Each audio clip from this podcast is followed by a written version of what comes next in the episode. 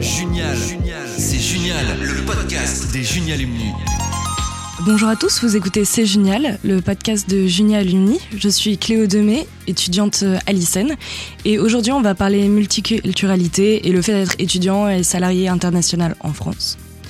Donc aujourd'hui, euh, laissez-vous inspirer par Irina Yankova. Bonjour Irina. Salut Cléo. Tu vas bien? Très bien et toi? Super. Donc ça fait 5 ans que tu es en France maintenant. Tu as obtenu un master à l'ISA suite à un Erasmus, c'est bien ça? C'est correct. Et donc est-ce que tu peux me rappeler un petit peu ton parcours euh? C'est Junial. Je suis arrivée en France il y a 5 ans, en septembre 2018, pour faire mon Erasmus à l'ISA Lille. Du coup, euh, ISA Lille, euh, pour ceux qui connaissent pas, c'est une école euh, ingénieure dans l'agriculture agroalimentaire. Et moi, j'ai fait euh, une formation agribusiness. Euh, du coup, la première année en Erasmus, et puis je suis restée. euh, j'ai obtenu une autre bourse, et hum, du coup, j'ai fini mes études, mon master à l'ISA. Euh, comment je suis arrivée à l'ISA C'est parce que mon école en Ukraine, qui est aussi l'école d'agriculture euh, à Kiev, euh, a eu un partenariat avec cette école. Et bah, du coup, j'étais sélectionnée pour, pour y aller pour un an d'études. Ok, donc euh, la France, c'était la France et l'ISA, c'était pas forcément un choix, c'était une opportunité. C'était plutôt ça, ouais. Ok, ça marche. Et euh, comment ça s'est passé? Est-ce que tu appréhendais? Est-ce que tu avais des a priori peut-être sur les études en France, euh, à l'ISA? Et comment ça s'est passé une fois que tu es arrivé euh, chez toi? Pas forcément des a priori. Euh, je partais de chez moi euh, vraiment euh, très open-minded. euh, j'étais ouverte à tout, j'étais très curieuse euh, et hum, très excitée, si je peux dire, par cette opportunité parce que je, je savais que c'est un truc, enfin quelque chose de nouveau, euh, une nouvelle cul- culture, une nouvelle opportunité et, et du coup je partais vraiment ouverte à tout, à découvrir comment ça va se passer, les études en France, comment ça se passe en France, euh, tout court, euh, les Français, ils sont comment? Euh, je me posais beaucoup de questions avant de venir, mais non, je, n'avais pas de a priori sur la France ou les Français ou ISA en particulier. et, et alors les Français, ils sont comment du coup? Bah, Tu parlais français déjà? Pas du tout. Ok. Euh, en fait, je suis arrivée euh, faire euh, Erasmus qui était en anglais de base. Ok.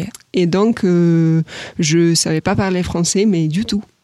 Euh, je savais dire euh, bonjour, merci, et, et je pense que c'était fini pour moi. Euh, donc, au début, c'était un peu compliqué, j'avoue, parce que les Français, ils aiment pas trop parler anglais avec des, des étudiants, parce qu'ils disent que bah, mon anglais, il est pas si bien, mais en fait, mais en fait, il est assez bien Pour qu'on se comprenne. voilà, exactement. Mais en fait, ça, ça dépend. On a eu des étudiants et puis par la suite, j'ai eu des collègues qui faisaient des efforts. Euh, du coup, ça m'aidait. Et puis, euh, on avait des étudiants euh, à l'ISA qui faisaient pas forcément d'efforts. Du coup, là, c'était un peu plus compliqué. Mais bon. Ok. Et, euh, et donc tu disais au début que tu as eu une seconde bourse pour rester faire un master 2 en France. Encore une fois, une opportunité que tu as su saisir? Oui.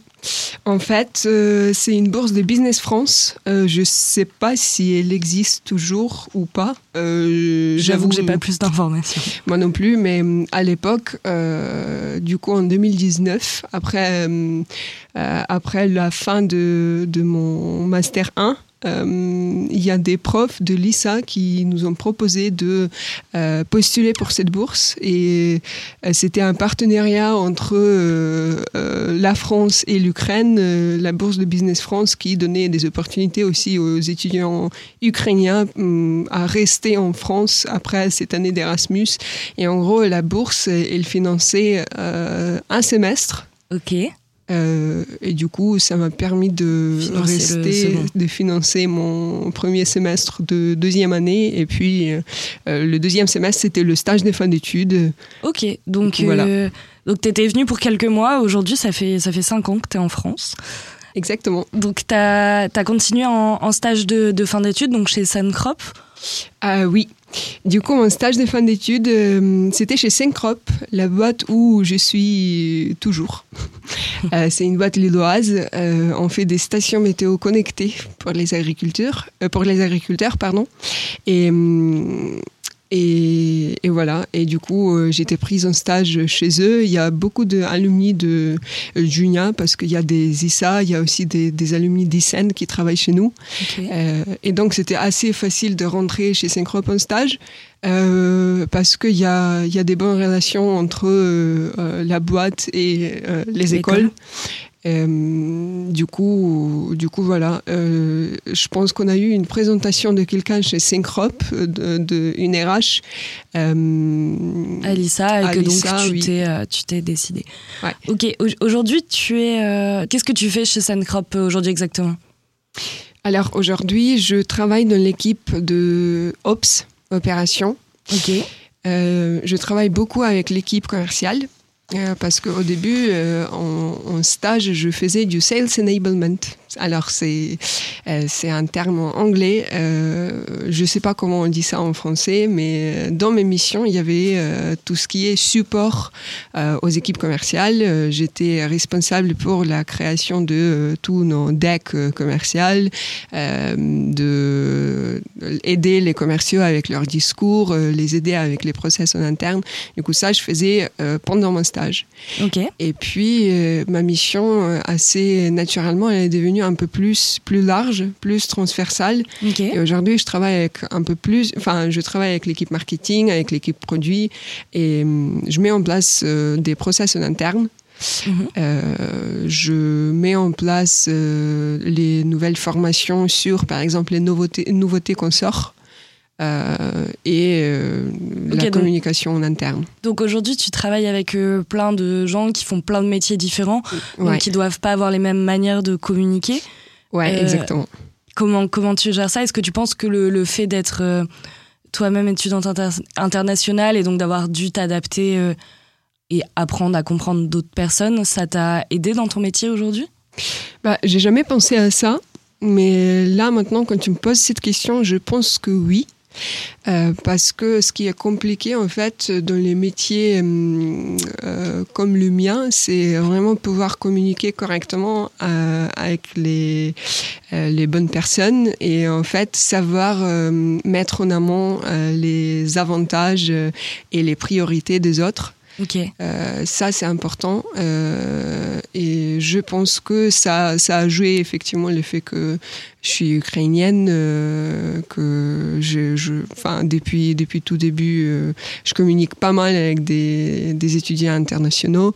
Je pense que ça a joué, mais après, je sais pas exactement comment. Et, donc, euh, tu, tu avais travaillé un petit peu en Ukraine. Est-ce que tu vois des différences entre euh, bah, les entreprises françaises, les entreprises ukrainiennes dans la manière de gérer, euh, dans, la manière, dans la gestion, dans le management, etc. Euh, oui, j'ai pu travailler en Ukraine. Euh, en fait, je travaillais dans mon école, dans les bureaux de relations, euh, comment on dit, internationales. Ok. Euh, et effectivement, il y a des grosses différences dans le management, dans la manière de communiquer, dans la manière de enfin, mettre les priorités. C'est assez différent. Et la plus grosse différence, c'est que les Ukrainiens, ils sont très directs. Ok. Euh, Donc, ils vont dire les choses. euh, Directement, ouvertement, ouais. Euh, si tu as bien fait ton travail, ils vont te dire. Si tu as mal fait, ils vont te dire directement ce qui est mal fait. Ok. Et c'est pas ce que, que- tu as ressenti en France. Pas du tout. En France, ce que j'ai pu observer de mon côté euh, au travail, c'est que assez souvent, euh, il y, a, y a ce feedback sandwich qui passe, où on te dit oui, c'est bien ce que tu as fait, mais. Et après ce mais, euh, tu as la phrase mais au général, c'est très bien. Et bah, du coup, tu sais pas, est-ce que c'est bien? Est-ce que c'est mauvais? Si c'est mauvais, pourquoi? Si c'est bien, bah pourquoi il m'a dit que c'est bien alors que euh, Il il, a dit mille trucs que- sur euh, qu'est-ce qui peut être amélioré? Mais en fait, c'est, enfin, c'est juste la façon de communiquer. euh, c'est comme ça que ça marche en France. Ça veut pas dire que c'est bien ou c'est mauvais. C'est juste comme ça. Il faut, faut s'adapter. Ok. Et, et donc, toi, si tu es amené à manager ou à discuter avec euh, plusieurs personnes, euh, est-ce que les gens te trouvent trop direct ou est-ce que tu arrives à donner des feedbacks positifs ou des feedbacks sandwich, comme tu les appelles? Comment? Alors, on me dit souvent que je suis assez directe, oui, effectivement. Euh, mais Euh, après, aujourd'hui, ça me pose pas de problème. Mhm. Je, si mes collègues font, font quelque chose de bien, je dis, je Aussi. félicite souvent. Et s'il y a des choses à améliorer, je dis juste qu'est-ce qui peut être amélioré pour rendre ton travail euh, encore plus euh, euh, valorisant. Et tu as commencé de parler de management. Ouais. Euh, je pense pas que je suis prête à manager. Ok.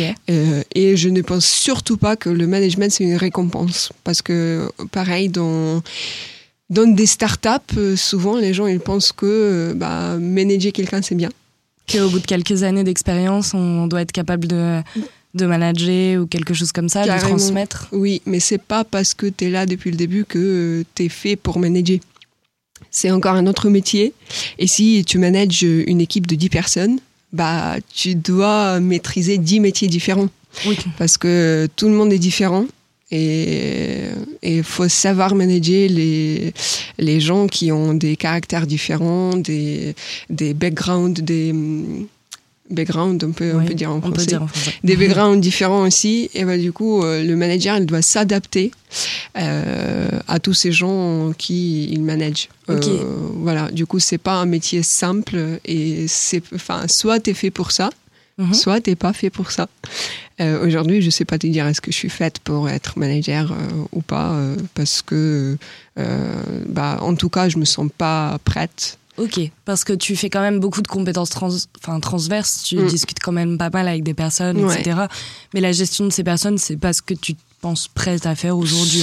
Non, pas du tout. Aujourd'hui, aujourd'hui, je pense que je dois apprendre euh, plus euh, comment travailler avec les gens, comment euh, améliorer les projets que je gère, comment les gérer mieux euh, avant d'aller dans le management.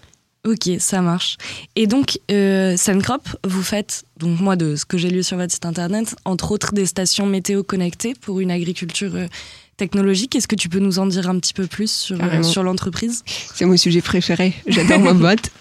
Euh, du coup, oui, effectivement, Syncrop, euh, on a commencé avec les capteurs, euh, les capteurs météo connectés, du coup, les stations météo connectées pour les agriculteurs. Euh, c'est quoi une station météo connectée? C'est Tu poses les questions, tu fais les réponses, c'est parfait. Euh, du coup, une station, par exemple, un pluviomètre connecté, euh, c'est un pluviomètre euh, qui compte la pluie, la température, l'hygrométrie en temps réel. Et puis, tout ce qui est compté par la station, après, ça va être euh, vers la base des données toutes les 15 minutes. Euh, et nous, ces données, on va, on va les afficher dans l'application Syncrop, euh, qui est le produit final euh, qui est utilisé par nos, nos agriculteurs. Ouais. Et donc concrètement, ça les aide à quoi les agriculteurs? Qu'est-ce que ça leur permet cette application?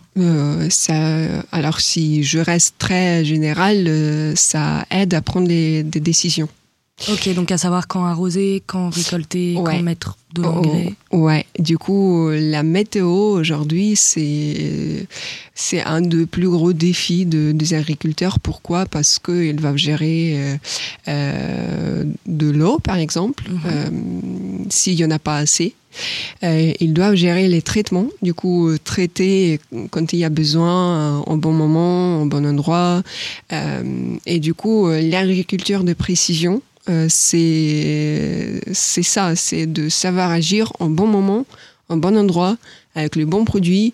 Et bah, du coup, nous, on aide les agriculteurs à prendre euh, des bonnes décisions. Ok, et, et qu'est-ce qui fait qu'aujourd'hui, qu'est-ce qui a changé? Qu'est-ce qui fait qu'aujourd'hui on a besoin d'agriculture de précision là où avant, euh, ben, bah, Ouais, Moins? euh, je vois ce que tu veux dire. Il y a plusieurs facteurs. Le tout premier, c'est le climat qui change. ok. Euh, Aujourd'hui, euh, il y a beaucoup de sécheresse en France, en Europe, dans le monde, et ça, ça a un, un énorme impact sur euh, l'agriculture parce que euh, les agriculteurs, ils doivent arroser Mhm. pour pouvoir euh, produire. Euh, mais en fait, on peut pas se permettre d'arroser euh, comme ça au feeling quand on veut, quand on voit qu'il y a peut-être besoin, parce que C'est une mauvaise gestion des ressources. c'est exactement. On on peut pas se permettre parce que bah il y a des gens qui où ils n'ont pas l'accès à l'eau potable et dans l'autre bout du monde, on, on va aller arroser juste parce que on pense On que c'est le faut. bon moment. Euh, du coup, les stations météo, euh, ça aide aux agriculteurs de savoir euh, quand est-ce qu'il faut vraiment arroser. Du coup, ça, c'est l'aspect climat. Après aussi, il y a l'aspect économie. Euh, parce qu'aujourd'hui, les coûts de, de produits phyto euh, augmentent. Les, les produits phyto, pour ceux qui, comme moi, font. Euh, les produits phyto, c'est tous les produits de protection de tes cultures. Des, des produits que tu vas appliquer contre les maladies, les herbicides par exemple. Ok, donc ça, coûte les- cher. Oui, ça coûte cher et le coût il augmente parce qu'il y a beaucoup d'événements dans le monde qui font que Le coût augmente. voilà. Et donc, Euh, Suncrop, ça a une vocation à la fois écologique, à la fois économique. Exactement. Aussi, à, à part de euh, produits phyto, euh, on a aussi le coût de carburant. Ah oui, aussi. Là, je pense que c'est ouais, voilà, pour les tracteurs et tout. Du coup, on, on aide aux agriculteurs à éviter de se, déplacer, de se déplacer inutilement, de traiter là où il faut pas traiter.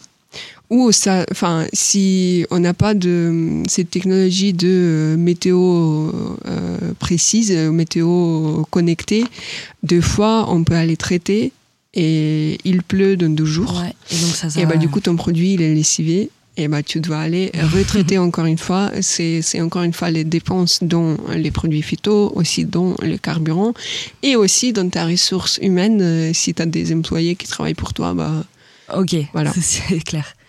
Et, euh, et donc, euh, comment ça se passe aujourd'hui les agriculteurs? Est-ce qu'ils sont facilement formés aux nouvelles technologies? Est-ce que c'est facile de les amener vers euh, cette agriculture de précision? Il y a deux choses sur ça. Euh, du coup, l'agriculture de précision, c'est quelque chose qui vient assez naturellement aussi euh, sur le marché parce que bah, c'est demandé par les agriculteurs. Aujourd'hui, ils sont très limités euh, dans tout ce qui est l'arrosage, par exemple, ou tout ce qui est l'application de ces produits phyto, parce que Mhm. produits phyto, c'est quand même des produits chimiques qui ont l'impact sur la nature. Ok, donc il y a une réglementation derrière. Exactement. Et bah du coup, euh, Les agriculteurs sont demandeurs de ce type d'agriculture de précision. oui. euh, mais de l'autre côté, euh, les agriculteurs en France aujourd'hui, c'est une popula- population assez âgée. Ouais, Euh. j'avais regardé du coup euh, les, les agri- l'âge moyen des agriculteurs en France est de cin- était de 51 ans Voilà. en 2020. Du coup, c'est l'âge moyen. L'âge moyen. Euh, parmi nos utilisateurs, on a beaucoup de- de- d'agriculteurs qui sont plus de 60 ans. Et bah, du coup, ces gens-là, euh, ils ont du mal à utiliser un, un smartphone. Ok, donc faut faire une implication très intuitive. Ouais, et, nous, et nous, on leur propose une application euh, avec des stations connectées, euh, du coup, pour que ça marche, pour que ça soit adapté et, et adopté. Euh, c'est important de faire une application le plus simple possible en utilisation, mais en même temps, l'application qui va rajouter quand même de la valeur euh, aux agriculteurs. Et bah, du coup, c'est notre combat de tous les jours. Euh, si on sort une, une nouveauté, euh, une nouvelle fonctionnalité sur, notamment, on a sorti euh, là au mois de septembre les prévisions intelligentes. Bah, pour nous, c'était clé de rendre cette fonctionnalité euh, le plus simple possible pour que ça soit euh, simple à comprendre et du coup simple à utiliser. Ok, donc on, on en revient euh, dans, la, dans la pédagogie, dans la manière de parler avec les gens Oui. d'une façon qu'ils vont comprendre. Exactement. ouais. Donc ça, c'est ce que tu faisais un petit peu pendant ton stage, préparer des, des vecteurs de communication avec euh, pour des présentations. Oui, euh, c'est ça, euh, en partie. euh, mais après, mon je je faisais pas forcément de support pour euh, les utilisateurs, du coup pour les end users. Je faisais des supports pour notre équipe sales. Ok. Et moi, mon rôle, c'était de les former à vendre euh, euh, de la manière simple, euh, mais en même temps euh, pour qu'ils puissent mettre en amont les, les avantages clés de Syncrop. Ok. Voilà. Donc, euh, donc aujourd'hui, tu es, tu es chez, chez Suncrop, pardon. Donc toujours en France. Est-ce que tu te vois rester en France ou retourner chez toi ou peut-être repartir à l'international dans d'autres pays euh, C'est une question pas simple pour moi parce que hum, en fait, je fais jamais de projection euh, très précise pour mon avenir parce que je laisse euh, au jour le jour. Je laisse le destin me guider et me me guider, voilà. Euh, du coup, j'ai pas prévu forcément de aller en France et y rester il y a, il y a cinq ans, mais euh, je suis là. Euh, je... Et donc pareil pour peut-être l'international plus tard Ouais, pour le moment, je, je, suis bien où je suis. effectivement, il y a ma famille qui me manque énormément, mais il y a le contexte de la guerre qui fait que c'est pas si simple de d'y aller. Tout à fait. Euh, et du coup, tant que j'ai cette opportunité euh, ici, euh, même si c'est très dur mentalement, psychologiquement, je reste ici parce que c'est aussi, bah, sans, sans cacher quoi que ce soit, c'est aussi une sécurité financière si demain mes parents ils ont plus d'emploi à, cause de la guerre, euh, je dois être là pour euh, les aider et, et assurer le, la retraite de mes parents. En gros, c'est ça non, la réalité d'aujourd'hui. Tout à fait. Donc il y, a, y, a, les projets qu'on fait, il y a aussi la réalité. Euh, c'est ça. Un moment. Si tu avais un conseil à donner à nos utilisateurs par rapport euh, au fait de, aux nos utilisateurs pas du tout, à nos auditeurs, excusez-moi. On a trop parlé de synchrope. Oui, c'est ça. euh, par rapport au fait de partir, de parler d'autres langues, etc. Qu'est-ce que tu leur donnerais comme conseil? Y aller. Euh, n'avoir jamais peur de, de bouger de chez vous, euh, n'avoir jamais peur d'aller parler aux gens, même si vous parlez pas la même langue, même si vous venez pas du même pays, de, de même pays et vous n'avez pas la même culture. Euh, le fait d'aller parler aux gens qui, qui ont vécu le passé différent euh, que les vôtres, euh, ça ouvre l'esprit. Et ça vous aide énormément à, à comprendre euh, comment ça fonctionne euh, euh, ailleurs et comment ça fonctionne dans le monde entier. En fait, ça, ça peut que contribuer positivement à votre développement, à vous, au développement personnel. Et du coup, le seul conseil que je peux donner, c'est vraiment ne pas hésiter et prendre de cette vie tout ce que vous avez à apprendre. Et si vous avez des opportunités en face de vous, bah, allez-y et il faut jamais avoir peur d'avenir. Ah, merci beaucoup. J'espère que cet échange aura su euh, vous inspirer, vous montrer l'importance de la multiculturalité dans le monde professionnel. Euh, je te souhaite le meilleur.